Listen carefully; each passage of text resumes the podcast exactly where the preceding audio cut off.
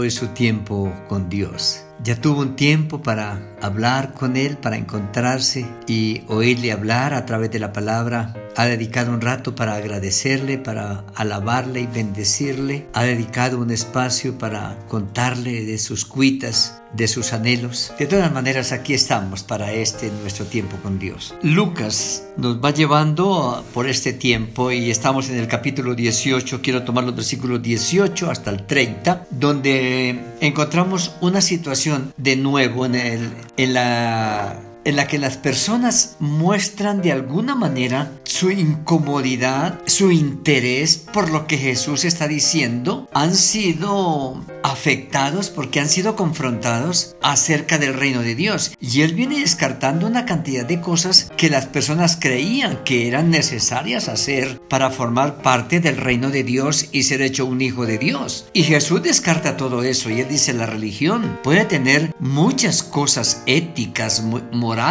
muy buenas, puede tener muchas ceremonias, pero eso no es garantía de ser hijo de Dios ni de heredar el reino de los cielos, porque el reino de los cielos es una relación con el rey, es una relación con Dios, buscándole para ser salvado y ser hijo de Dios y ser parte de su reino. Y encontramos con alguien otra vez, con otra persona religiosa que sabe tantas cosas porque Jesús no le hace preguntas, sino le hace aseveraciones. A un hombre principal y, cuando se habla aquí eh, se, se, clasifica en, en, la misma categoría de los fariseos, de los escribas, de los doctores de la ley, personas que de una o de otra manera conocen mucho la religión, conocen la ley, los profetas, conocen el sacerdocio levítico, cantan las salmodias, pero ante una confrontación real, inmediatamente se quedan sin piso, se quedan sin respuestas y aún empiezan a vacilar en cuanto a su seguridad y a su esperanza. Porque este viene a decirle al Señor, ah, es bien interesante, ¿qué haré? ¿Qué tengo que hacer? ¿Qué, ¿Qué hay que hacer para heredar la vida eterna? De alguna manera, Él está diciendo, Señor, la vida temporal para mí ha sido una vida buena. Ah, me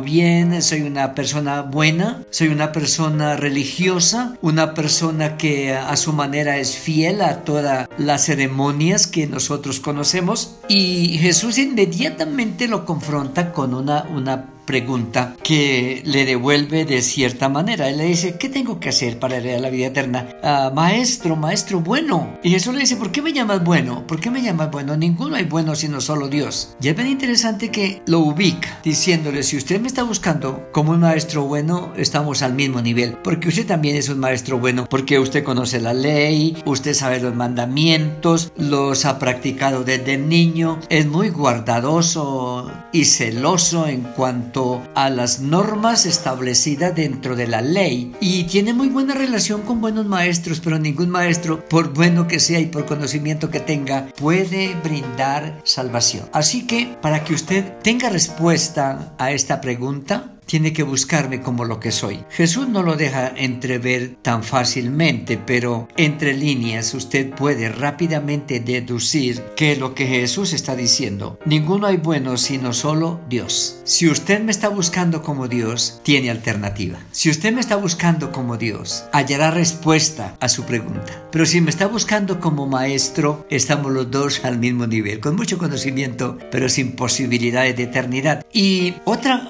confrontación seria y, efectiva que Jesús usa está en el versículo 27, porque están diciendo, no, más fácil es, el Señor acaba de hablar con los discípulos, eh, en los muros de Jerusalén había una puerta grande por la que entraba todo el mundo, pero una puerta pequeñita por la que entraban algunos que llegaban tarde, algunos que traían pocas cosas, se llamaba el ojo de la aguja, y era, por ahí no cabía sino una persona con poquitas cosas, un camello no cabía por ahí, y Jesús dice, es más fácil que un camello pase por el ojo de la aguja que un rico entrar al cielo. Y los discípulos dicen, Señor, entonces, ¿quién puede ser salvo? Es la misma pregunta que hace el, joven rico que se llama aquí. No se nos dice que es joven, otro evangelista lo dice que es joven, pero Lucas no tanto. Lucas dice que es un personaje principal y le hace sentir la, la misma inquietud. Los discípulos, Señor, entonces, ¿quién? ¿Quién puede ser salvo? Y Jesús dice, no, no se preocupen, porque lo que tenemos que dejar claro ahorita es quién puede ser salvo y quién puede otorgar la salvación.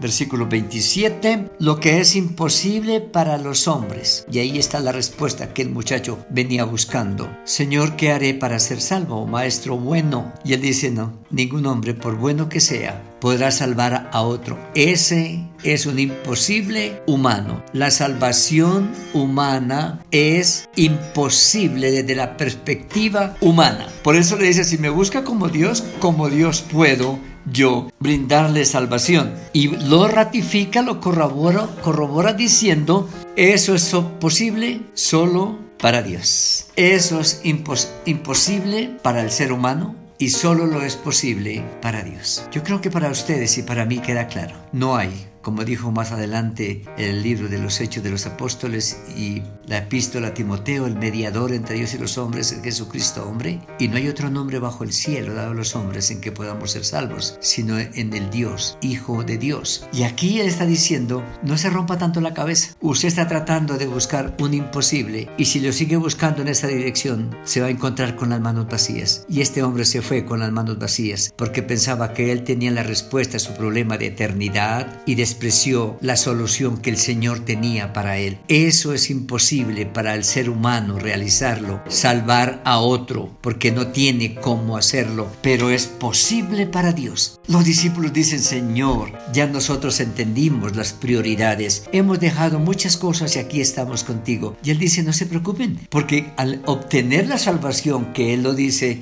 de otra manera en Mateo, al buscar primeramente el reino de Dios y su justicia, todas las demás cosas vendrán por añadir ¿Quién de ustedes no, no ha tenido uh, el seguirme a mí como su prioridad? Si yo soy la prioridad, si el reino de Dios es su prioridad, en segundo lugar va a estar la esposa, los hijos, los padres, los hermanos, las riquezas. No es que se echen a perder y se abandonen, sino que ocupan un segundo lugar subordinados al primer lugar que le pertenece a Dios. Y él dice, y esa es una bendición, porque asegurarán bendición temporal y al final asegurarán una bendición eterna. Dice, ¿quién de ustedes que ha, dado este paso y ha tenido claridad de su eternidad, recibirá mucho más en este tiempo y en el siglo venidero la vida eterna? Así que yo le insto a revisar dónde está buscando su salvación. Ningún hombre la puede ofrecer, ninguna iglesia y ninguna religión. Pero si usted viene a Jesús como Dios, Dios hecho hombre, Dios encarnado, Dios con nosotros, en Él tenemos esperanza de salvación. Amén.